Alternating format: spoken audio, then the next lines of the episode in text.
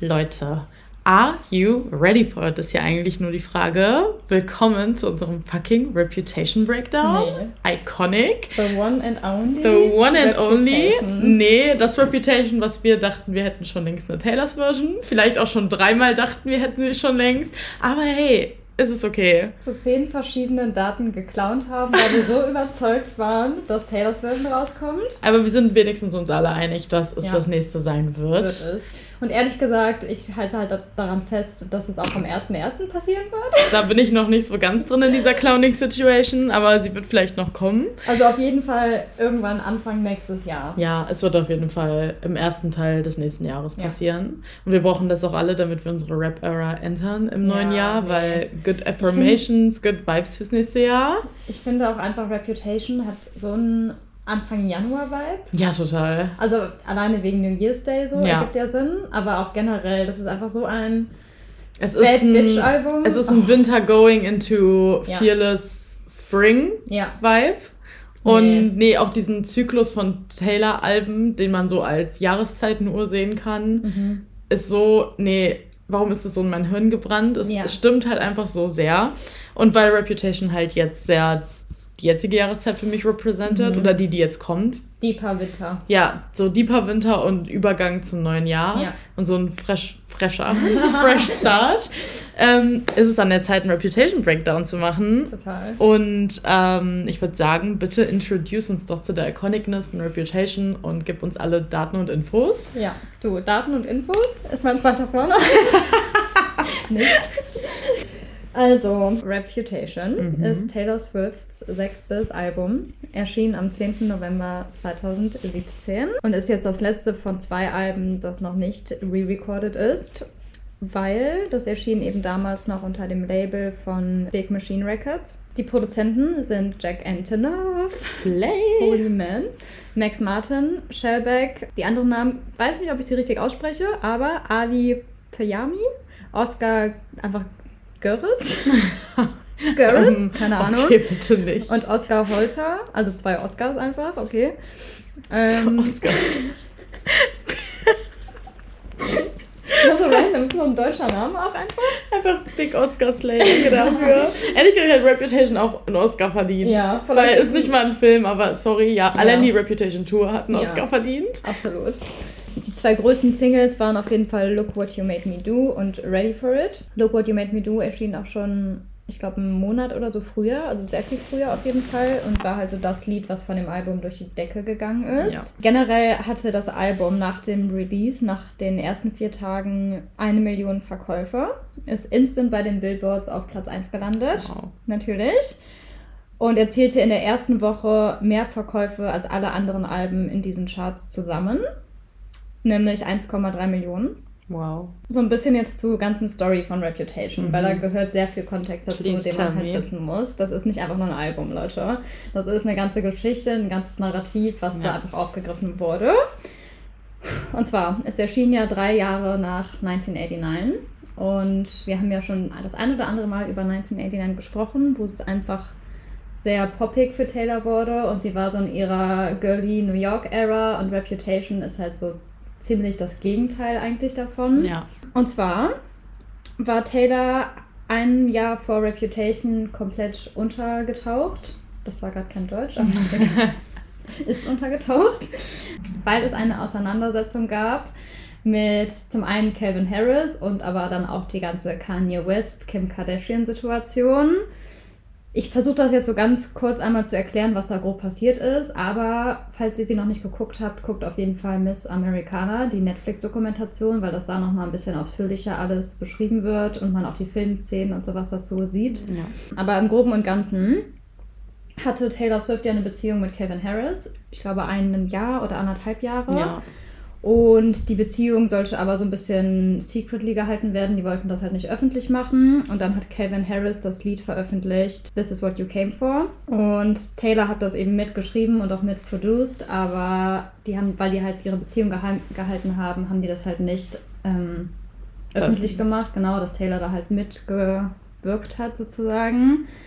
Und nachdem die sich dann aber getrennt haben, hat das Public-Team von Taylor das quasi veröffentlicht, dass Taylor da auch mitgewirkt hat. Und dann war Calvin halt super sauer auf sie und hat dann so eine Reihe an richtig schlimmen Tweets veröffentlicht. Habe ich dir gestern auch vorgelesen, ja. waren teilweise richtig schlimm. Wir waren halt einfach schockiert, weil wir zu dem Zeitpunkt ja noch gar kein Swifty waren. Ja. Und wir irgendwie war mir das gar nicht so krass bewusst. Also mir war die Kim und Kanye Situation bewusst und auch mit Calvin, aber ich habe die Tweets glaube ich nie gelesen nee, so richtig. Das war voll die Big News für uns auch. Ja, voll. Also dass Calvin dann auch so gegen sie vorgegangen ist. Inhaltlich waren seine Tweets so ein bisschen dieses ähm, jetzt hat sie zwar eine neue Beziehung, weil Taylor war dann schon in einer neuen Beziehung halt ähm, aber muss trotzdem noch so darauf herumreiten und mich so mit in den Dreck ziehen und keine Ahnung und das voll gegen mich verwenden. Dabei dachten wir uns halt, oh, da ist ja nichts Schlimmes dabei. Nee. Also ist ja eigentlich voll gut, dass Taylor und ihr Team halt dafür eintreten, dass sie halt damit dran gearbeitet hat. Das sind ihre Credits, die soll sie genau. bekommen, hä? Aber anscheinend war das halt nicht mit Calvin abgesprochen und deswegen war der halt abgefuckt und anscheinend waren dann die Leute eher aber auf Calvins mhm. Seite und sind dann halt voll gegen Taylor gegangen. Man muss dazu auch sagen, dass Taylor ja zu dem Zeitpunkt generell in der Öffentlichkeit noch nicht das Bild hatte, was sie mhm. jetzt sich geschaffen hat, einfach und verdient hat, einfach eine ja. Queen zu sein genau. so.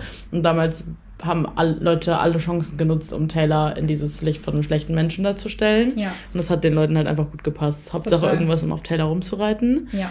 Und da fing das an mit diesen Schlangen-Emojis. Und nach dieser Calvin-Situation gab es dann nämlich einen weiteren Shitstorm, den Taylor abbekommen hat, wegen Kanye West.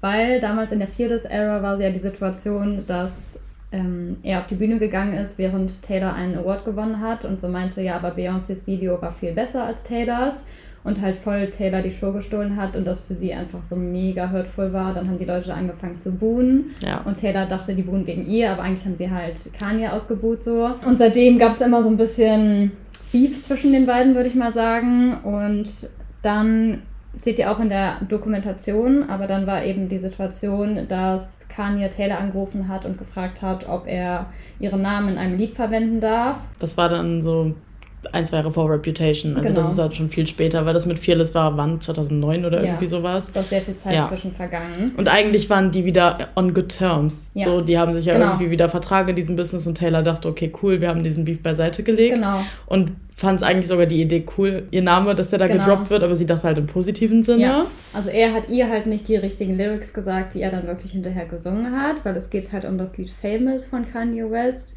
wo er singt, Me and Taylor might still have sex, I made that bitch famous. Und das sind halt nicht die Lyrics, die er mit Taylor abgesprochen hatte, weil er, also, ich weiß nicht mehr genau, was er genau gesagt hat zu Taylor, ehrlich gesagt, welche Lyrics er sagt, aber das Wort Bitch kam halt auf jeden Fall nicht drin nee. vor. Und auch, dass im Musikvideo eine Modellierung von ihr ja. nackt im Bett liegt. Ja. Also so eine Wachsfigur, die genauso aussieht wie sie. Ja. So richtig ekelhaft. Ihr, sondern von super vielen anderen. Sängerinnen. Deeply Sexist halt auch einfach, dieses ganze Konzept von diesem Video. Ja als Taylor dann eben mitbekommen hat, wie das Lied dann wirklich ging und was er wirklich gesungen hat, hat sie dann auch so einen Post veröffentlicht und geschrieben, das ist irgendwie ein Narrativ, in dem ich nie eingebunden werden wollte. Ich habe dem halt nie zugestimmt und hat sich dann halt öffentlich so dazu geäußert. Und dann am National Snake Day hat Kim Kardashian sich da noch eingemischt, natürlich, die Freundin halt da von Kanye West. Frau. Frau, ja gut. Frau. Und hat ganz viele Schlangen-Emojis gepostet und ihre Follower dazu aufgerufen, ihre Snapchat-Story zu gucken. Einfach, dass Snapchat da noch ein Ding war so. Wow. Und in der Story war dann eben ein Video von dem Telefonat von Taylor und Kanye. Und sie hat dann halt Taylor richtig krass in den Dreck gezogen damit und meinte halt so, hey, du hast voll gelogen und du hast dazu gestimmt und sowas. Aber man sieht halt in dem Video nicht, wie Kanye wirklich die Lyrics sagt. Ja. Man sieht nur, wie Taylor halt sagt oder man hört, wie Taylor sagt, ja, ist okay. Genau, dann fing halt mega der krasse Shitstorm an und alle haben bei Taylor unter den Instagram-Postings und überall diese ganzen Schlangen-Emojis gepostet der Hashtag irgendwie Taylor Swift is over oder sowas. Taylor Swift is over Party. Is over Party hat halt krass getrendet und sie war halt einfach gecancelt so. Vor allem, ich war zu dem Zeitpunkt nicht mal Swifty und hab's mitbekommen. Ja, Trotzdem. Total. Das war so ein großes Ding. Ja. Also richtig heftig. Genau, was ich noch krass fand, so als kleiner Side-Fact, als das mit den Schlangen-Emojis dann war und wirklich das komplette Instagram von Taylor war voll damit, hat der CEO von Instagram das erste Mal die Funktion eingeführt, dass halt Promis oder Leute mit einem blauen Haken oder wie auch immer so bestimmte Wörter oder Emojis filtern können und dann werden alle Kommentare da gelöscht. Das wurde das erste Mal eingeführt wegen Taylor Swift. Und Was? Taylor Swift war der erste Account, der das dann testen durfte. Und deswegen waren dann von heute auf morgen alle Snake-Emojis weg, weil der CEO von Meta das eingeführt hat und so eine Testphase gemacht hat. Slaking, ehrlich gesagt. Danke Total. dafür. Danke, thank, ja. thanks for protecting our girl. Oder? Naja, aber seitdem blieb dann eben diese Assoziation mit der Schlange einfach bestehen. Und dann dachte sich Taylor, ganz ehrlich, wenn die mich schon alle als Schlange bezeichnen und ich einfach jetzt dieses Picture oder dieses Image habe in der Öffentlichkeit, dann benutze ich das jetzt und schreibe da raus das beste Album, was ich jemals mhm. veröffentlicht habe. Nee. Reputation. Genau, also das ist so ein bisschen die ganze Herleitung zu dem Album. Das Album an sich war auch nochmal musically und soundwise ein kompletter Shift, weil im Gegensatz zu 1989 ist Reputation deutlich härter, haben wir gesagt, noch ein bisschen mehr elektronisch, auch so mehr dieses Synth-Pop-mäßige. Es ist viel mehr so Anger und Aggression mit drin, ja. obwohl es inhaltlich eigentlich auch ein komplettes Love-Album ist. Aber ähm, einfach härtere Beats auch. Und ja. ich glaube, deswegen ist das eins der rausstechendsten Alben, wo Leute oft nicht mit klarkommen. Ja. Also entweder man liebt das Album oder Leute mögen das Album gar nicht, habe ich das Gefühl. So ja, nee. Vor allem war Taylor halt vorher bis 1989 wirklich dieses Good Girl, ja. dieses American Girl, was einfach irgendwie zu allem Ja und Amen sagt. Und dann mit Reputation hat sie wirklich alle so vom Hocker gehauen, weil sie plötzlich, plötzlich so eine Bad Bitch war, ja. die sich nur noch in Schwarz kleidet. Auch alleine, wenn man sich das Cover anguckt von dem, von dem Album, mit dieser Schriftart alleine schon, die so richtig so Hip-Hop-Graffiti-mäßig irgendwie ist und alles ist so viel darker und, und alleine halt das Snake-Image. Und die Schlagzeilen so ja. nach dem Motto, genau. meine Reputation. Ja. Also so, hier habt ihr sie hingeklatscht und ich gebe euch jetzt meist, was heißt my side of the story, aber schon so ein bisschen das, was ich daraus gezogen habe. Das und sie greift halt dann halt eben auch ihre neue Beziehung auf ja. mit Joe, die halt dann anfängt. Und das ganze Album ist eigentlich auch ein bisschen diese Message von trotz meiner schlechten Reputation liebst du mich. Und das ist so in allen Liedern so ein bisschen mit eingebunden. Oder nicht genau. in allen, aber in super vielen halt. Was vielleicht auch noch good to know ist, so einen Monat bevor das Album rauskam, gab es eine Secret Session oder mehrere Secret Sessions, die Taylor bei sich zu Hause veranstaltet hat. Da wurden 500 Fans eingeladen zu ihr privat nach Hause und dann haben die halt gequatscht und Fotos gemacht und irgendwie zusammen getanzt. Taylor hat halt ein paar Lieder für die gespielt und so weiter. Und während einer dieser Secret Sessions hat Taylor nämlich selbst über das Album gesagt, dass es darum geht, zwischen all dem Noise, also all der Lautstärke, trotzdem Liebe zu finden. So das schön waren ihre Worte quasi. Ja. Okay, should I take it away? Yes, please. Also, ich starte mit Ready for It, dem Album-Opener. Mhm. Und der fasst einfach perfekt zusammen, dass das Album sowohl zur Hälfte ist.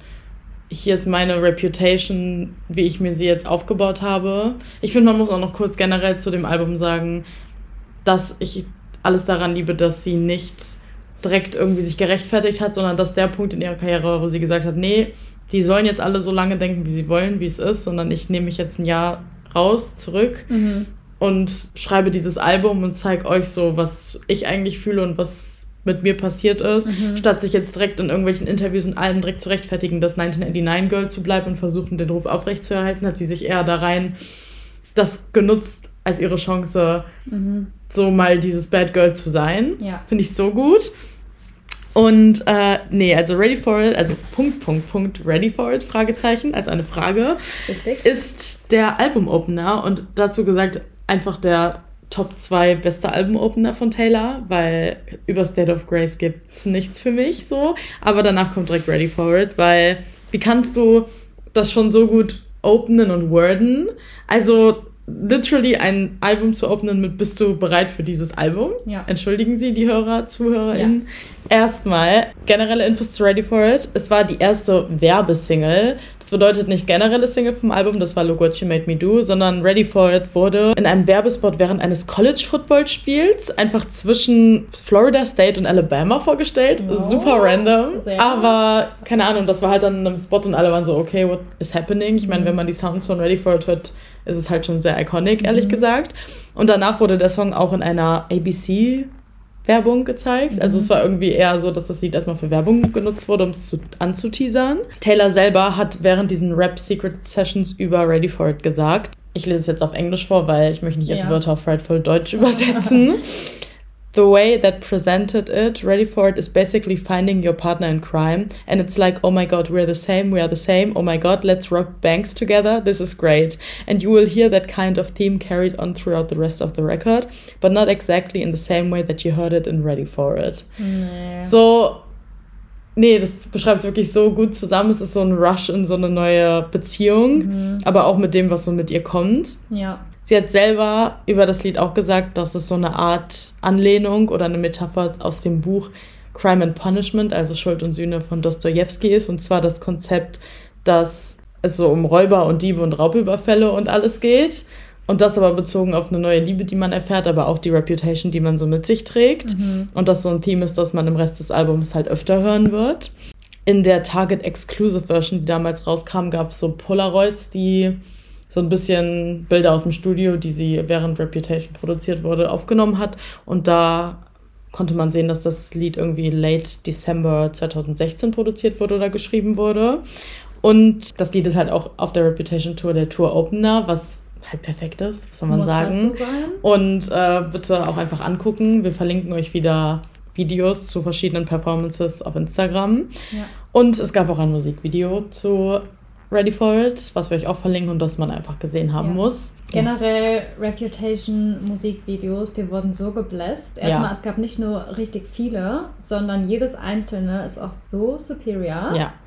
Also, nee. Nee, auch die Konzepte teilweise dahinter, das kann man auch irgendwie, wenn ihr euch auf Genius manchmal Lyrics oder so durchlesen wollt, gibt es unten immer so kleinere Infos und da redet sie auch öfter über, oder ihre Produzenten reden über ihre Idee hinter den Musikvideos. Und ich glaube, bei Ready for It ist sie zu dem Produzenten gegangen und meinte, sie liebt Japanese Culture und das Konzept von Sci-Fi und sowas. Dass das sie irgendwie so damit reinfließen lassen wollte. How, girl, how? Okay. okay, wir gehen jetzt wieder immer mal so pro Lied auf ein paar Lyrics rein, die entweder wichtig sind oder für uns rausstechen, irgendwie sowas. Ja. Erstmal möchte ich einen Lyric, einen, einen Verse aus Verse 1 vorlesen aus mhm. Ready for It, weil brauche ich. Some boys are trying too hard. He don't try at all though. Younger than my exes, but he act like such a man so. I see nothing be better. I keep him forever like a vendetta. Nee, erstmal die Metapher, das Vendetta zu benutzen, mhm. darauf bezogen, dass sie ihn für immer behalten möchte, so diese Liebe. Weil Vendetta ja eigentlich sowas ist wie, ja? dass man so einen Groll auf jemanden ja. hat und dass man halt einfach nicht gehen lassen kann, für immer Revenge gegen irgendjemanden möchte und das für immer so hat. Und sie benutzt es aber einfach in Bezug auf Liebe. Und diese Superiorness von diesem Lyric, Younger than my exes, but he act like such a man so, weil sie vorher mit Tom Hiddleston, der ein paar Jahre älter war, Calvin Harris, der auch älter war, und Joe war halt eineinhalb Jahre jünger als sie ungefähr. Ja. Und sie ist so, ja, der ist viel jünger als alle meine Exes, aber er ist so viel mehr reifer ja. und gibt mir das, was ich immer wollte. Ja. Liebe ich. Sehr. Okay, noch ein Lyric, das, den ich sehr liebe aus dem Pre-Chorus ist Touch me and you'll never be alone. Weil das irgendwie für mich bedeutet, entweder, dass, dass sie halt ihn jetzt als Security für immer bei sich hat, und Touch Me, also als eine Warnung an Joe, and you'll never be alone, weil sie immer perceived wird. Es sind mhm. immer Paparazzis da, die Öffentlichkeit hat immer einen Blick auf sie. Ja. In der Sekunde, wo du mich berührst und wir eins sind und eine Beziehung öffentlich führen, bist du nie wieder alleine. Nee. Selbst wenn ich gar nicht da bin, bist du nicht alleine, weil Leute wissen, du gehörst zu mir. Einfach, I could never give you peace. Ja, ja, und wie, wie, wie selbst reflektiert sie oder wie sehr sie sich ihrem eigenen Fame bewusst genau. ist, und ist so, so krass. warnt einfach. Ja, hat ja im Endeffekt auch leider dazu geführt wahrscheinlich, dass sie ja. sich getrennt haben. Dann im Chorus gibt es gar nicht viel zu sagen, außer dass es so ein sexual undertone hat. In the middle of the night, in my dreams, you should see the things we do, baby. Und, und der Ref Refrain, ich finde es immer total ja. schwer, das auf Deutsch auszusprechen, singt sie Baby, let the games begin, let the games begin und wiederholt das die ganze Zeit. Und ich liebe, dass das so viele verschiedene Meanings hat, mhm. weil das ist im Album-Opener. Das heißt einmal Let the Games begin im Sinne von jetzt geht das Album los, lasst die Spiele beginnen, die 94. Hungerspiele, Leute. Und nee. dann wieder Games im Sinne von, dass sie alle Beziehungen immer auf Games bezogen hat. Mhm. Sie sagt, fast in allen Alben gibt es irgendwelche Lieder über verschiedene Ex-Boyfriends, wo es immer darum geht, Love is a Game, sowas ja. wie State of Grace, Blank Space referenced sie immer, dass Liebe für sie einfach wie ein Spiel ist. Das heißt, das ist auch wieder auf Joe bezogen, der Refrain. Und dann als letztes auch noch einfach diese Power, die sie damit ausstrahlt und sagt, so, das ist hier meine Story, so let the games begin. Mhm. This is my side of the story. Mhm. Und auch einfach jetzt die Reference zu Travis ist ein bisschen zu viel. Let the games begin. Ja. Oh mein Gott. Leute, es wäre so iconic, wenn Taylor den Super Bowl spielt und Travis im Super Bowl gewinnt. Nee. Und nee. Und dann singt sie so Endgame. Oh. Wow. So ein Full Circle Moment. So ein Full Circle Moment. Ja, also so viel zu Ready for It gibt es gar nicht mehr zu sagen, als es einfach mal bitte zu hören, weil, wie gesagt, die Sounds möchten wir jetzt hier ungern auch jedes Mal beschreiben, ohne dass wir das Lied abspielen können. Ja. Aber es ist ein perfekter Opener und bereitet ja. uns genau auf das vor, was kommt. Ja.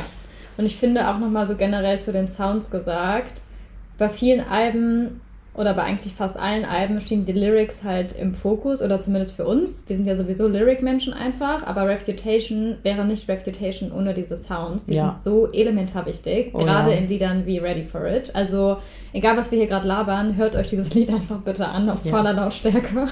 Absolut. Dann das zweite Lied ist nämlich Endgame, gerade schon kurz erwähnt. Direkt kurz vorab zu Endgame underrated. Warum hassen Leute Endgame? Ich verstehe. Geht's euch gut? Ja. Und nee. selbst die Features darauf. Ich verstehe, wenn man sagt, ich hätte gerne eine Version nur von mhm. Taylor. Nee, aber die, die es gibt, ist auch gut. Die machen's. Bitte. Weil auf dem Lied feature nämlich Future und Ed Sheeran. Und jeder von den beiden hat quasi auch einen Verse. Also das Lied ist ziemlich in drei Teile geteilt ja. eigentlich. Und die Chorus, da singt halt Taylor, beziehungsweise teilweise auch alle drei zusammen. Und generell geht es einfach darum, I wanna be your endgame. Also ich möchte einfach für immer mit dir zusammenbleiben und auch so trotz des ganzen Dramas, der halt passiert.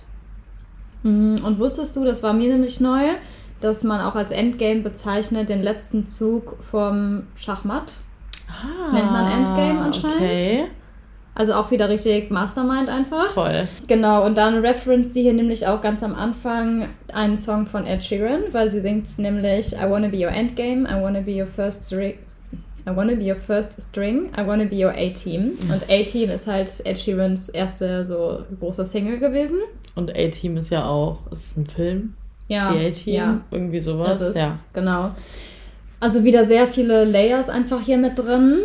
Genau, dann kommt nämlich als erstes ein Verse von Future quasi und dann kommt der von Ed Sheeran und ganz am Ende kommt der von Taylor und alle drei singen halt so ein bisschen ihre, über ihre eigene Reputation.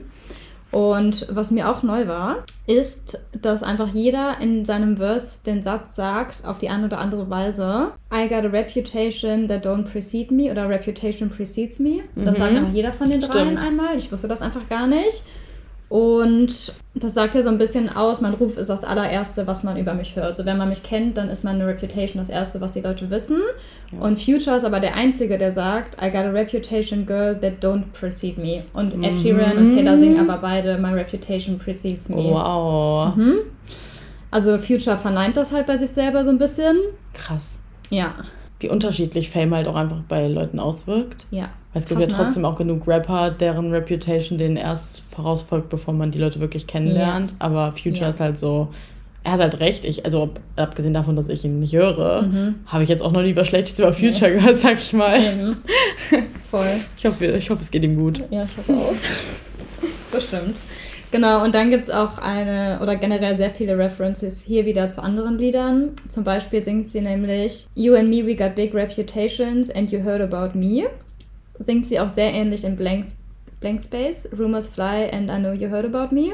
Also das ist generell einfach ein reoccurring Theme, was Taylor einfach mit sich bringt oder beziehungsweise aufgreift. Genau, dann Pre-Chorus ist auch ein bisschen too much for me, weil sie singt I don't wanna touch you, just another ex-love, I don't wanna miss you, like the other girls do. Und dieses like the other girls do ist für mich sehr Do the girls back home touch you like I do? Oh ja. Sehr. Das ist ein Lyric aus dem Lied Delicate, auf das ich noch eingehe. Ja. Ähm, generell, was mir aufgefallen ist bei dem Lied, aber eigentlich auch bei allen Reputation-Liedern, gibt es sehr, sehr viele Alkohol- und Drunk-References. Mhm. Und das hat sie vorher nie so krass aufgegriffen und in Reputation wird das das erste Mal so richtig präsent. Und es ist so ein bisschen ein Wortspiel, weil sie ist halt einerseits, glaube ich, literally drunk und meint das wirklich so, aber dann auch dieses Drunk in Love sein einfach. Ja. Also beides. Und das ist einfach während dem ganzen Album immer wieder ein Thema. Ich glaube, sie und Joe haben echt viel getrunken. zusammen. Auch, ich auch. Es war doch Corona. Ganz ehrlich. ja, gut, nee, nicht bei Reputation. Ach, stimmt. wow, nee, es war ein bisschen später. Ja, gut. Genau, und dann auch so Sätze wie I swear I don't love the drama, it loves me ist halt in Taylor's Verse so ein bisschen so dieses The world moves on another day, another drama, drama oder Here's to my mama, had to listen to all this drama. Also diese Drama-Sachen sind einfach immer wieder ein Thema.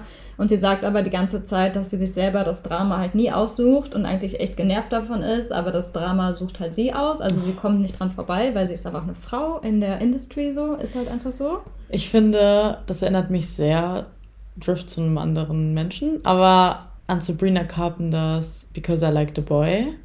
Mm. Da singt sie, oh, warte, Now I'm a homewrecker, I'm a slut. Ja. Äh, Tell me who I am, because I don't have a choice. Sie weiß eigentlich, wer sie selber ist, aber mhm. sie hat mhm. gar keine Chance zu zeigen, wer sie ist, weil die Leute schon meinen ja. zu wissen, wer sie ist. Ja. Ich, dieser Lyric ist so gut. Tell me who I am, because I don't have a choice. So egal, was sie macht, ja. was sie sagt oder singt, die Leute haben trotzdem immer die Meinung. Ja. Sag du mir, wer ich bin. Du kennst mich ja anscheinend schon. Genau. So viel zu Endgame. Was ist das dritte Lied? Es ist I Did Something Bad. Mhm. Oh. Also auch allein schon dieser, diese der Name dieses Liedes. Mhm. So gut, mhm. weil es kann auf so viel hindeuten. Erstmal ist I Did Something Bad sehr, ich finde, das setzt so als drittes Lied mal richtig so den Ton für diesen darker Trap Sound. Mhm. Also es ist ja schon noch mal so ein bisschen darker darker, würde ich sagen. Yes. Und ist so der richtig official Drift weg von 1989, wo man so denkt, okay, wir sind hier absolut nicht mehr bei 1989. Aha. Das Lied setzt sich ein bisschen so wie bei Blank Space einfach mit ihrem Narrative in den Medien und Public Perception auseinander. Und das Lied wurde damals geteased mit dem Lyric They are burning all the witches. Mhm. In dem Musikvideo von Ready for It. Das sieht man da halt so und mhm. wurde damit angeteased. Ich lese jetzt wieder einen Teil vor, den sie in der Reputation Secret Session gesagt hat, weil er sehr lustig ist mhm. und halt auch relevant für dieses Lied. Sie hat gesagt, This song is called I Did Something Bad and I wrote this song on the piano. It's not gonna sound like it though, so I brought it to my producers and I was trying to explain to the production. I had a weird dream and I'd woken up with a sound in my head that was so hooky and so catchy that I knew it had to be a song because it was that annoying it wouldn't stop going around in my head. Und damit meinte sie den Teil, also es kann ich jetzt nicht schlecht nachmachen, was sie gesagt hat, aber sie redet von diesem Part im Post-Chorus, wo sie sagt und sie meinte dann noch um, it's a part after the chorus. That's what I want to hear, but I don't want it to be my voice. I want it to be an instrument. What instrument is that? So I was like playing the voice memo to Max, and he was like, "Oh no, there's not an instrument that can do that. but what can what we can do is we can take your voice."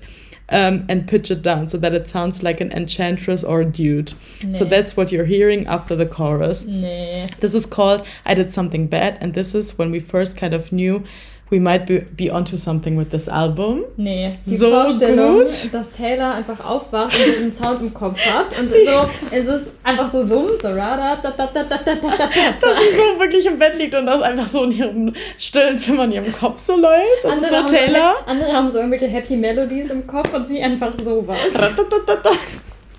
nee, und dass sie auch wusste, ich muss das aus meinem Kopf bekommen, es ja. muss irgendwie verwendet werden. Nee. nee, also noch ein kleiner Sidefact zu diesem Lied. Das wurde sehr geinfluenced oder die Pop-Culture-Reference, die sie dazu sagt, ist, dass sie eine specific Szene aus Game of Thrones geguckt hat. Nee. Und dann meinte, ähm, brauche ich, wow. weil ich habe selber Game of Thrones noch nicht geguckt, aber ich spoiler hier auch nichts und nenne jetzt keinen Namen, aber es geht wohl darum, als zwei Girl-Characters irgendjemanden umgebracht haben. Nee. Irgendeinen Man geslayed wow. haben so und geslayed. Oh, wow. ähm, und sie war so, I did something bad. Und es passte dann zu der Situation, die sie geguckt hat im Fernsehen, als auch zu ihrer eigenen Reputation. Okay, erstmal muss ich auf den Verse 1 eingehen. Sie singt, I never trust a narcissist, but mhm. they love me. So I play him like a violin and make it look oh so easy. Mhm. Einfach auf den Punkt gebracht, dass sie auf Kanye und Calvin Harris anspielt. I never trust a narcissist, but they love me. Ist so gut. So nach dem Motto, ich, die fliegen zu mir wie ein Magnet, diese ja. schlimmen Männer, die immer irgendwas von mir wollen. Und im Pre-Chorus singt sie dann I can feel the flames on my skin, crimson red paint on my lips. If a man talks shit, then I owe him nothing. I don't regret it one bit, cause he had it coming. Oh. Erstmal damit zu sagen, erstmal, if a man talks shit, Ja. Nee, danke. Nee. Das ist ein genereller Lyric, den wir brauchen. Und I don't regret it one bit because he had it coming. So, selbst wenn das nicht durch mich passiert wäre, Kanye West hätte seine Reputation und sein Gesicht an einem Punkt verloren. Und auch ohne Taylor hat er es ja später, wie oft hat er jetzt seitdem ja. sein Gesicht verloren? Was ja. macht dieser Mann? So einfach. Einfach Karma. Einfach Karma, wirklich. Und sie so nicht mal, dass die Situation mit ihr hätte nicht mal passieren müssen, ohne zu wissen. Also, sie wusste, der Mann wird sowieso irgendwann ja. so enden, wie wir es alle gedacht haben, wie sie es sich gedacht hat. Mhm. Dieses I can feel the flames on my skin bezieht sich halt sehr auf so Hexenverbrennung. Mhm. Weil, wie sie von der Public Perception geflamed wird, sag ich mal so, dass sie wusste, dass es fühlt sich an wie eine Hexenverbrennung und Verfolgung, wie alle hinter mir her sind und was ich ausgesetzt bin. Und dieses, dieser Ausdruck von Flammen auf ihrer Haut, es zeigt einfach so dieses Gefühl von Wut, die, die sie einfach spürt, der damit so einhergeht und auch ja. wie andere sie burnen wollen. Wow an was mich dieser komplette Verse erinnert, ist halt einfach Mad Woman aus ja. von dem Album Folklore 2020, wo sie dann nochmal geschrieben hat: Now I breathe flames each time I talk, my cannons all firing at your yard. They say move on, but you know I won't. Das ist, und da singt sie auch nochmal die ganzen Witch-References und sowas, wenn unser Folklore-Breakdown kommt. Nee. Wird dieses Lied von uns auch nochmal sowas von hierzu connected. Ja, es ist so eine reflektierende Perspektive Jahre später auf I Did Something Bad und mhm. generell die ganze Reputation-Situation. Mhm. Jetzt kommt ein, äh, im Verse 2 singt sie etwas, was ich einfach nur iconic finde, weil Girlboss. Sie singt, I never trust a playboy, but they love me, so I fly them all around the world and I let them think they saved me. Oh. Nee, erstmal, dass die Frau sagt, ich, also sie war halt viel auf so Tropical Vacations mit Tom Hiddleston, Calvin Harris, Harry Styles, dass sie sagt, ich habe euch in meinem Private Jet mitgenommen, Jungs, Leute, ich bin hier die Sugar ja. Mami. Ich bin diejenige, die für alles bezahlt ja. und die sich um alles kümmert und ihr habt euch einfach nur anzuhängen quasi. Ja, und ich lasse euch so denken, ihr hättet mich gesaved. Ja. So, ich bin ein bisschen verknallt in euch oder keine Ahnung was, aber ich gebe euch so das Gefühl, die Validation, die ihr so braucht als Männer, aber eigentlich weiß ich ganz genau, ich brauche euch nicht, um mich selbst zu lieben oder ja. keiner saved mich hier gerade. Ich bin hier eine Queen ja. und ihr seid nur irgendwelche Men. Oh, ja. Das letzte, was erwähnt werden muss aus diesem Lied, ist einfach die Bridge, mhm. weil da wird sie halt vom Sound her, es wird alles ruhiger und es ist so ein richtiger Fokus auf dem, was sie sagt und sie sagt, they are burning all the witches even if you aren't one. They got their pitchforks and proof, their resets, receipts and reasons. Und das wiederholt sie nochmal und dann singt sie So light me up, light me up, go ahead, just light me up. Ja. Erstmal dieses Bild zu malen von Pitchfork, so eine Masse an Menschen, so wie in so Filmen, die so dir mit Feuer und, wie heißt es nochmal, so Mistgabeln, Mistgabeln hinterherlaufen. Es nee. ist so, also wirklich wie eine Hexenverbrennung von aus dem 16., ja. 15. Jahrhundert oder sowas. Und ohne Scheiß, Nee, die Tatsache, dass sie das vergleicht mit diesem Schlangen-Shitstorm, den sie bekommen ja. hat, das ist quasi das heutige, die heutige Hexenverbrennung ja. sind Shitstorms. So, sind Shitstorms, wirklich. Ja, oder keine Ahnung, Leute, die halt vor allem dieses Even if you aren't one. Sie weiß ja. ganz, wusste immer, sie ist hier gerade ja. nicht die Hexe, aber ihr werdet mich trotzdem genau. so behandeln, weil ihr wollt das Bild von mir haben. Ihr wolltet nur irgendeinen Grund haben, damit mhm. ich endlich falle. Mhm. Jetzt habt ihr ihn und würdet mir eh nicht zuhören. Ihr habt endlich das, was ihr wolltet. Absolut. Und dann aber dieses sarkastische oder so sie ist mit sich selber so im Rein, dass sie so sagt, so, so leider light me up, go ahead and light me up. Macht so, halt. macht halt. Ich weiß ja, dass ich recht habe und ich weiß, wer ich im Inneren ja. bin. Und auch nochmal dieses Receipts and Reasons ist halt auch nochmal so ein richtiger Hint an Kim Kardashian, mm. dass sie mhm. angeblich hier so, hier sind meine Belege und das Video. Wir sehen ja alle, dass du die Snake bist, obwohl sie es einfach falsch zusammengeschnitten hat mhm. und sie die Snake war. So ein gutes Lied, also. Und auch hier nochmal bitte Performance auf der Reputation Tour. Bitte angucken. Bitte angucken. Ja. Die hat Leben verändert. Die hat Leben verändert. okay. okay. Dann Don't Blame Me. Sorry, nach I Did Something Bad zu sagen Don't Blame ja. Me. Wow. Nee, zu gut. Also, Don't Blame Me ist geprägt von kirchlichen, religiösen Metaphern mit einer Kombination aus Drogen und Abhängigkeit. Einfach eine gute Kombo. Eine gute Kombo. ähm, ehrlich gesagt, it's giving Take Me to Church. Sehr doll. Oh ja, Und stimmt. das stand nämlich sogar auch bei Genius mit drin. Ja. Dass das, also das auch sein kann, dass Taylor sich so ein bisschen davon hat inspirieren lassen bei dem Lied. Sie war ja früher auch mit Hosea befreundet oder wissen wir nicht, ob die noch befreundet sind, aber es gibt ja auch Videos, wo sie bei seinem Konzert ja. ist und sowas. Danke dafür. Nee, ich kann mir so vorstellen, dass Taylor Hosea hört einfach. Oh, ja. sie, die Frau versteht beim ersten Mal hören schon direkt ja. alles, was dieser Mann ja. sagt. Wir sind so nach drei Jahren immer noch Wörterbücher am Durchgehen. Wir müssen halt so abendelang studieren, ja. um ein Lied zu verstehen. genau. Und ja, diese ganzen Drogen-References kamen danach auch häufiger, beziehungsweise Clean hat das natürlich auch schon mit drin, muss ich ganz kurz erwähnen. Klar. Aber dann zum Beispiel auch Illicit Affairs oder Death by a Thousand Cuts, die Bridge davon.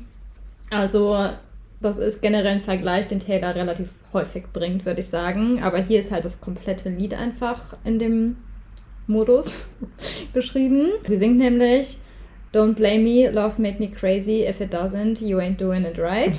Lord, save me. My drug is my baby. I'll be using for the rest of my life. Also wirklich, sie sagt so, du bist einfach meine Droge und ich bin für den Rest meines Lebens abhängig von dir. Also der Lyric I'll be using for the rest of my life ist für mich sehr Endgame einfach. Ja. Ähm, und auch der komplette, das komplette Thema vom Album halt einfach. Und dann der Iconic Lyric I've been breaking hearts a long time and toying with them older guys. so gut. Ist doch wieder das, was du gerade eben meintest. Und deswegen habe ich nämlich auch ähm, mich richtig an Cowboy Like Me erinnert, wo sie halt singt And the old man that I've swindled really did believe I was the one. Und die Old Men, die sie halt meint, sind halt John Mayer, Jake Gyllenhaal, Tom Hiddleston. Mhm. Und jetzt, wie du gerade gesagt hast, ist Joe halt der Erste, der halt ähm, nicht so einen krassen Altersunterschied hat, beziehungsweise sogar jünger ist als sie. Ja. Ich liebe es, dass sie das immer wieder auch so betonen muss ja, einfach. Total. Dass sie damit ihm so Credit gibt, sozusagen, eigentlich denkt man, jüngere Männer sind super kindisch oder mhm. haben es noch gar nicht so zusammen, aber es waren bei mir immer die Älteren, die mich komplett hintergangen haben ja. und sich richtig kindisch verhalten haben und du bist so erwachsen. Nee. Oh. Liebe Joe dafür. Ja, ich auch. Ja, also Don't Blame Me, einfach eine holy experience. Und ich muss ganz kurz einmal sagen, auf der Eras Tour singt sie das ja und der Moment, wo sie singt, I'll be using for the rest of my life und dann wiederholt sie rest of my life und singt dann so eine High Note. Oh, die und müsst das, ihr alle gesehen haben. Das ist der Moment, wo man bei der Eras Tour getauft wird. Ja. Und das Ding ist halt, diese High Note, also diese dritte, singt sie halt nicht jedes Mal. Die singt nee. nur manchmal. Und ich bete, dass sie das mindestens einmal bei uns Wir singt. haben drei Chancen. Wir haben ja. drei Chancen, die zu hören. Nee. Bitte. Okay, so viel zum Thema Don't Blame Me. Und, nee, sorry, ganz kurz noch, der absolut illegale Übergang auf der oh. Eras Tour. Don't Blame Me for what you made me do. Und dann kommt Look what you made me do. Es ist so gut, weil sie sagt so, don't blame me. Ja. Don't blame me for what you made me do. Nee. Okay, kommen wir zu Illegal, Track Nummer 5, mein Favorite vom ganzen Album. Und zwar Delicate. Und man muss erstmal dazu sagen, dass es nach den ersten vier Liedern das erste Lied, wo man einfach so merkt, okay, jetzt kommt ihre mehr vulnerable und emotionale Seite zum Vorschein und jetzt wird sie ein bisschen persönlich, was ihre Gefühle angeht, wirklich und nicht mehr nur so Bad Bitch, sondern wie verletzlich sie auch sein kann. Mhm. Taylor selber hat in ihrer Secret Session zu diesem Lied gesagt, und nee, ich muss es vorlesen. This is a song that plays on the idea of your reputation, like on the rest of the album.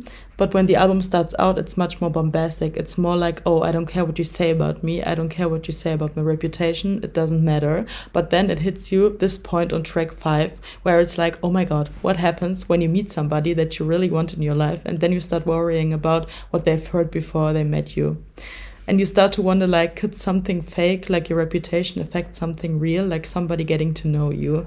And you start to wonder how much does all that matter? And this is the first point of vulnerability in the record where you're like oh maybe this does actually matter a little bit. And how does the factor in kind of questioning the reality of the perception of reputation how much weight it actually has? Also was ich bei Delicate halt krass finde oder mir das erst bei der Analyse, so als ich das runtergeschrieben habe, aufgefallen ist, dass Delicate zwar sehr nach dem Muster von Taylors Track Pipes ist, dass das immer verletzliche Lieder sind oder halt so gefühlvolle, aber im Gegensatz zu ihren vorherigen Track Fives wie Cold as You, White Horse, Dear John, All Too Well und All You Had to Do Was Stay. Auf den vorherigen fünf Alben ist das der erste Track Five, der von dem Beginn einer Beziehung handelt und nicht von dem Ende einer Beziehung.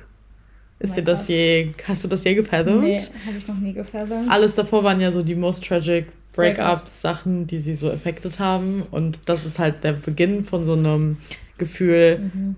sich so Angst zu haben, in eine Beziehung zu stürzen, wenn man will, dass es gut ist, aber man will nicht von seiner Reputation, dass die Person einen für das sieht, für, für was man ist, so.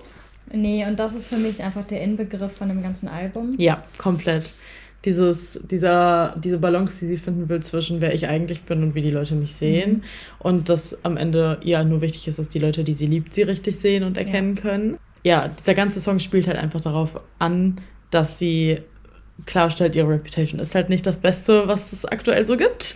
Aber sie lädt ihn sozusagen zu sich ein, so, sowohl in ihr Herz auch als literally zu sich nach Hause. Mhm. und will vielleicht erstmal nichts Festes eingehen, weil sie Angst hat, sich da so reinzustürzen, dass er so sehen könnte, was eigentlich für eine Wrack sie noch innerlich ist oder so.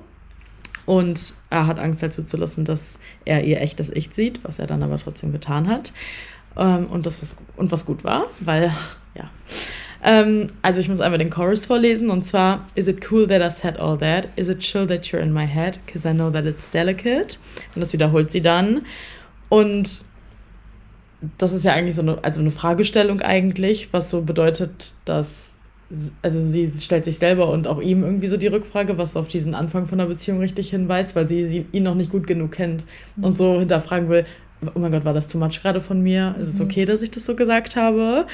Und dass es immer so ein Risiko ist, neu so romantically involved mit einer neuen Person in deinem Leben zu sein, weil du nicht genau weißt, wo die andere Person steht und nur du selber weißt, wo du, du selber stehst, so. Und dass sie diese ganze Phase halt als delicate bezeichnet. Diese Kennenlernen oder Anfang der Beziehungsphase als delicate zu bezeichnen, ja. ist so. Zerbrechlich. Zerbrechlich einfach noch. Das ist noch nichts Gefestigtes, das ist so frisch, es kann mir gerade in den Händen wie ein Glas zerspringen. Ja. Und deswegen muss ich gerade richtig aufpassen, weil es mir eigentlich so wichtig ist. Und trotzdem denke ich mir aber, obwohl sie das alles so verlässlich schildert, war sie trotzdem so, nee, ich muss einen Song darüber schreiben, uns an die ganze Welt rausschreien. Ja. Obwohl ich eigentlich diese krassen Insecurities habe und noch gar nicht weiß, ob das überhaupt was wird und sowas. Ja. Wird das trotzdem jetzt ein Songkonzept. In Verse 2 singt sie dann, Third floor on the west side, me and you, handsome, you're a mansion with a view. Erstmal liebe ich diesen Lyric. Mhm. So, ihn zu beschreiben, du bist wie eine, eine Villa, a view, so. Do the girls back home touch you like I do? Und das ist schon so sexual, diese Anspannung und dieser ganze Verse. Und deutet vielleicht auch darauf hin, entweder der Anfang der Beziehung oder vielleicht waren sie ja, ist es noch nicht fest, so, wir sind mhm. zusammen, sondern diese Kennenlernphase. Und es ist eigentlich so, soll das so oberflächlich sexuell sein, dieser Satz, aber dieses Do the girls back home touch you like I do ist so, finde ich, ein Ausdruck von, oh, jetzt gerade merke ich, ich bin da mehr involviert, als ich eigentlich wollte. Es ist so richtig, ähm, warum mache ich mir Gedanken darüber, dass ich eifersüchtig sein könnte und mhm. es verletzt mich, dass äh, es vielleicht andere Frauen noch gibt oder gegeben hat. Mhm. So, als dass sie selber sich während dieses Lied ja irgendwie bewusst wird, oh mein Gott, ich, äh, vielleicht bin ich verliebt. Dann gehe ich auf die Bridge noch ein. Und zwar singt sie Sometimes I wonder when you sleep, are you ever dreaming of me? Erstmal möchte ich dazu sagen, dieses Are you ever dreaming of me ist so krass darauf, also generell auf die Situation bezogen, wenn man von seinem Crush träumt oder dass sie so hofft, dass er von ihr träumt, weil oft, wenn man von Leuten träumt, ist das so ein Sign to make a move oder irgendwie mhm. so, wenn jemand an dich, das ist ein bisschen wie so Drunk Texting oder sowas, wo Leute immer so sind, soll man das mögen oder nicht, ist es ein Green Flag oder Red Flag, mhm. aber ich fände zum Beispiel so eine Green Flag, weil es bedeutet, eine Person in ihrem most vulnerable Zustand denkt ja gerade ja, an dich. So dann tiefstes Ich ja. will das halt. Und sie will, dass er von ihr träumt, weil Träume auch Unterbewusstsein verarbeiten und das würde ja bedeuten, er denkt immer schon unterbewusst an sie. Ja. Und danach singt sie Sometimes when I look into your eyes, I pretend you're mine all the damn time. Ich finde, das zeigt sehr, dass das noch nicht 100, vielleicht die noch nicht offiziell zusammen waren, sondern kurz davor, weil das ist zwar über den Beginn der Phase von dieser ganzen Beziehung, aber das ist sehr so, es ist noch nicht offiziell, weil es sein könnte, dass er vielleicht noch jemand anderen hat und sie ist sich aber nicht sicher ist. Ist er wirklich, bin ich die Einzige gerade von mhm. ihm in seinem Leben? Das hintet auch sehr auf das Lied Gorgeous, auf das wir im zweiten Teil eingehen werden.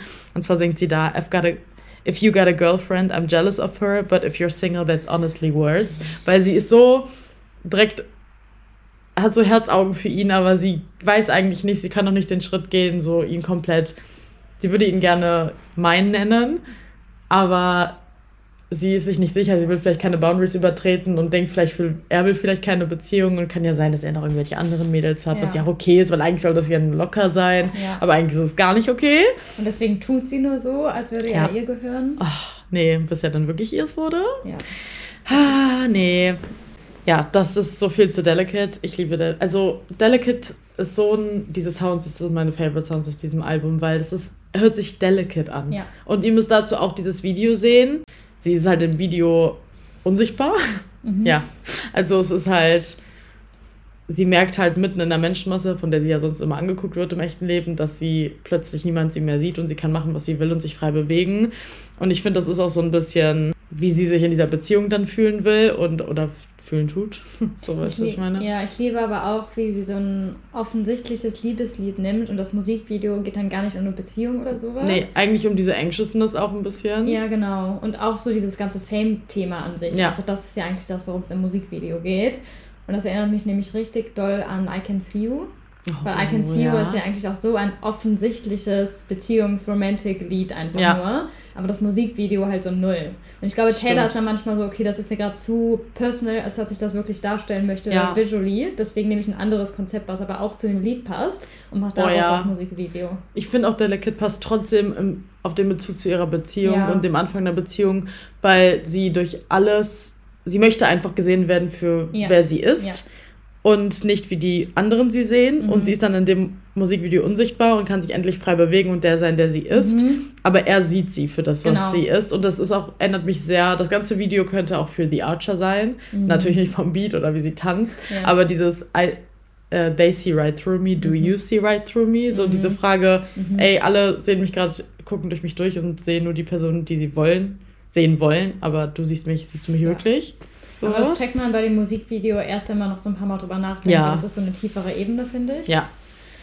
Ja, soviel zu Delicate, das Superior-Lied. Ja. Bitte take me away for Track 6. Yes. Das ist nämlich Look What You Made Me Do. Die Iconic Single. Die manchmal von mir und ich glaube auch von vielen so ein bisschen übersehen wird, im Sinne von, die ist halt für einige einfach overplayed, weil die halt so ein krasser Hit war und deswegen ja.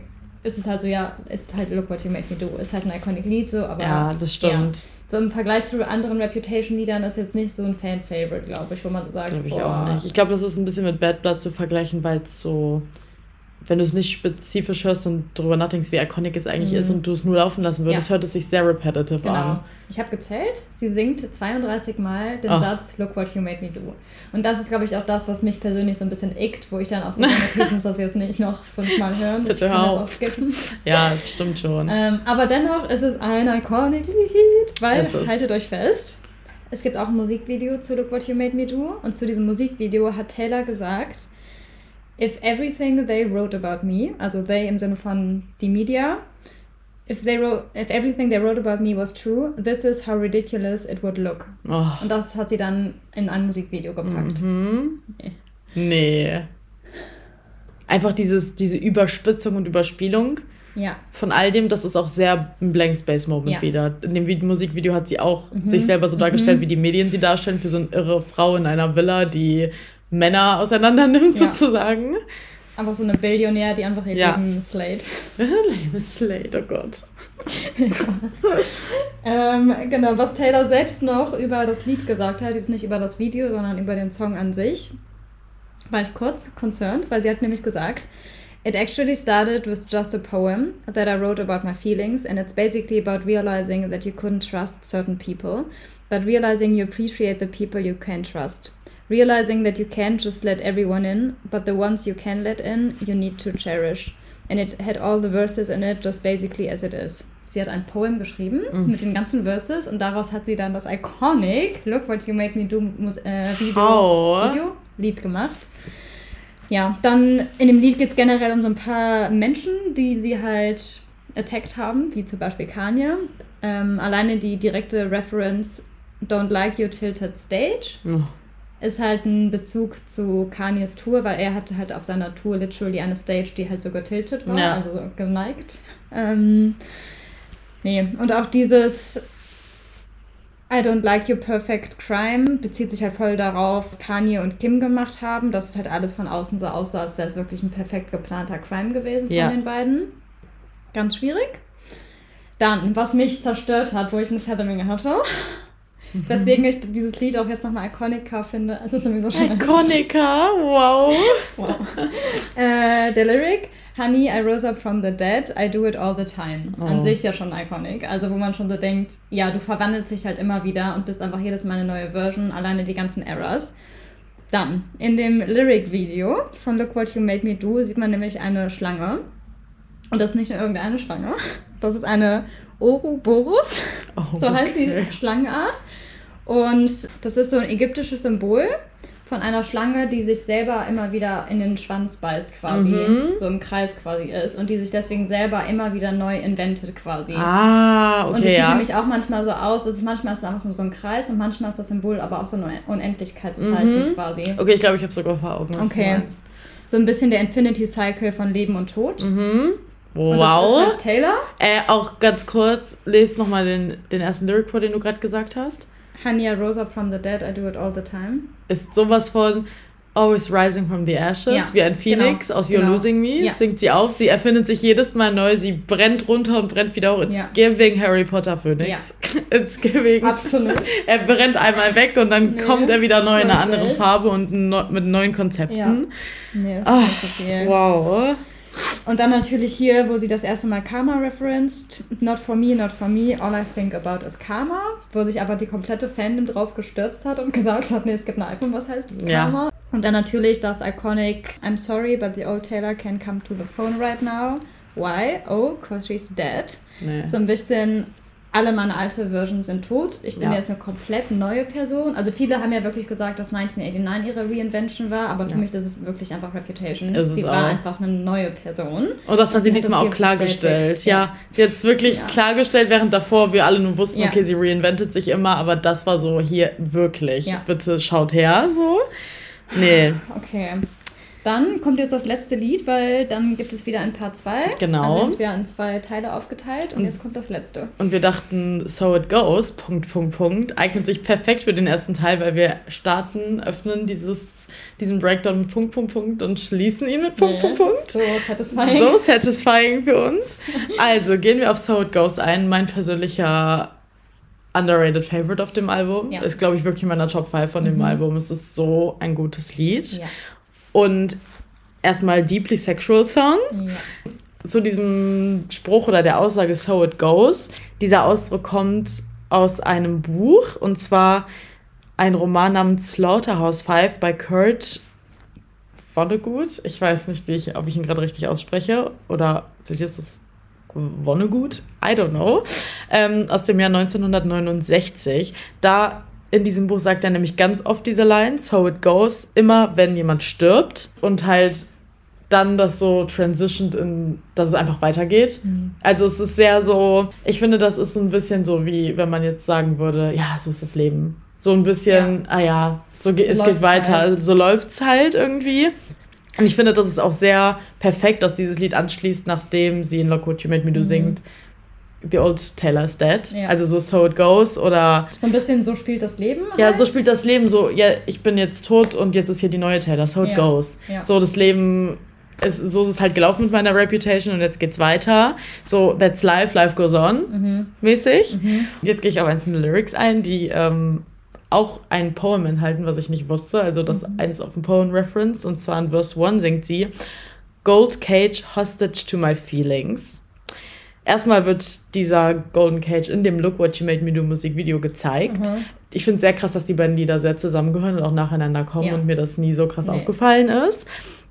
Und in ihrem Poem namens If You're Anything Like Me beschreibt sie, wie sie auf dieses ganze Gold Cage und was es für sie bedeutet gekommen ist. Mhm. Dieses Poem hat sie in ihrem Reputation Magazine veröffentlicht, Volume 2, wenn, wenn ihr die Info braucht.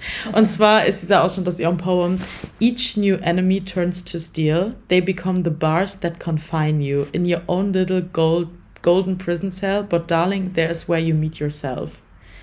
Und es ist so krass viel aussagend. Wow. So, du musst dich selber einsperren und so richtig in dich gehen. In dich gehen und du findest dich, dein Your True Self, in dem die ganze Welt außen um dich herum zusammenbricht ja. und die dich einsperren, die Menschen, aber so findest du zu dir, zu deinem wahren Ich zurück. Und halt auch Gold Cage, weil ja. es so precious ist und Go so wertvoll. So wertvoll und Golden generell so ein Thema in dieser ganzen ja. Reputation und Lover Joe Era ja. ist. Es ist golden erstmal, dass sie sich selbst gefunden hat und wie sie sich jetzt wieder fühlt. Mhm. Und er hat sie auch golden fühlen lassen. Sie hat ihn, seine Liebe immer als golden bezeichnet. Ach, nee. Ähm, Krass, ich habe mich immer gefragt, was dieser Gold Cage, also was es damit auf sich ja. hat, weil der so oft noch vorkommt. Das stimmt. Verse 2 muss ich besprechen und zwar singt sie dort Met you in a bar, all eyes on me, your illusionist, all eyes on us. I make all your gray days clear and wear you like a necklace. I'm so chill, but you make me so jealous. But I got your heart skipping, skip, skipping when I'm gone.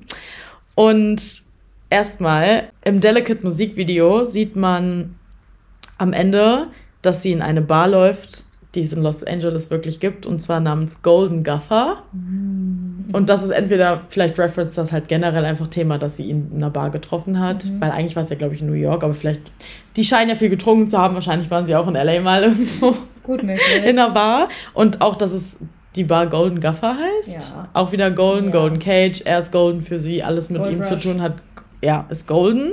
Das auch sehr dieses Thema You're an Illusionist und sowas auf Joe zu beziehen ist in diesem ganzen Sinne von, dass er sie sieht. Also, mhm. weil in dem Musikvideo selber, wo das dann ja auch aufgegriffen wird, also das Musikvideo von Delicate, mhm. was sehr auf So It Goes Reference, ist sie ja wie gesagt invisible, mhm. aber er sieht sie halt, weil er halt die Magie besitzt, sie zu sehen. Oh ja. Oh Gott, sehr schwer beschrieben. Er aber, hat die Augen, das zu sehen. Ja, er hat die Fähigkeit, sie ja. wirklich zu sehen.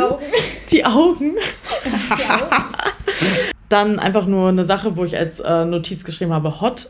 Und zwar der Refrain. Come here dressed in black now, so it goes. Scratches down your back now, so it goes. This mhm. woman was suddenly, I'm talking about my sex life. Ja, früher, niemals hätte sie es früher getan. Nee. Und da war sie so, I'm here for the tea. Bei ihm muss ich das jetzt machen. Bei ihm so muss ich es tun, because he's my golden boy.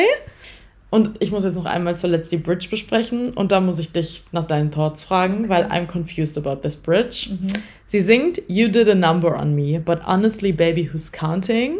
I did a number on you, mhm. but honestly, baby, who's counting? Und dann wiederholt sie das nochmal und dann Who's counting? One, two, three. Sagt ja. sie dann halt so leise. Und ich frage mich, ob das auf Joe bezogen ist, mhm. weil You did a number on me and I did a number on you. Vielleicht sind das einfach Sachen, die wir nicht wissen, aber Number on me ist es bezogen auf.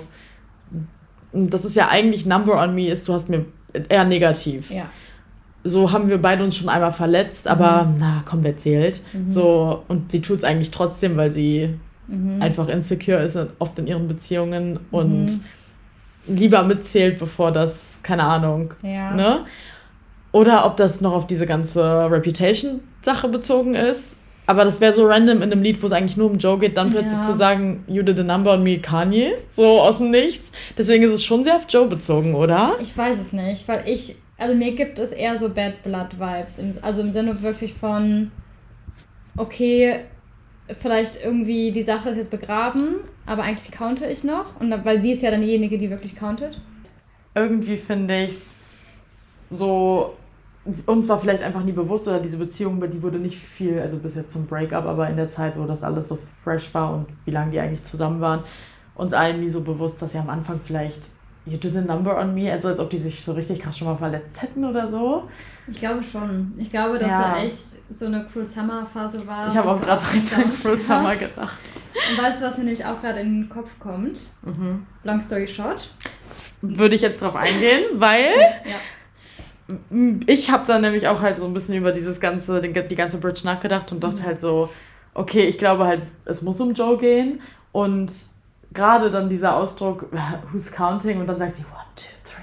So ihre deeply insecurity aus anderen Relationships, dass immer alles mitgezählt wurde, was ich auch zurückgereferenced habe auf zum Beispiel High Infidelity, was über Calvin Harris mhm. ist.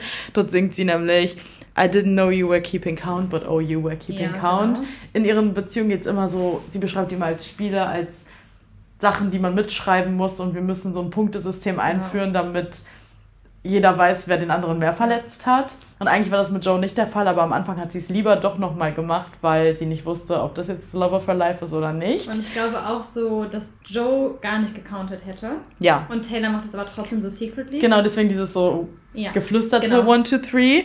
Und in Long Story Short, was dann ja 2020 erst rauskam auf Evermore und auf dem Album hat Joe selber ja sogar mitgewirkt, singt sie dann halt no more keeping score, I just keep you warm.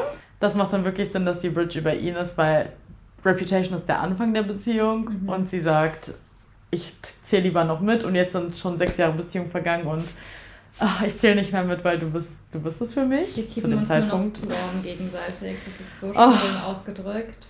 Oh, nee. Diese Beziehung hat, glaube ich, eine richtig krasse Entwicklung hingelegt. Ja. Hingelegt.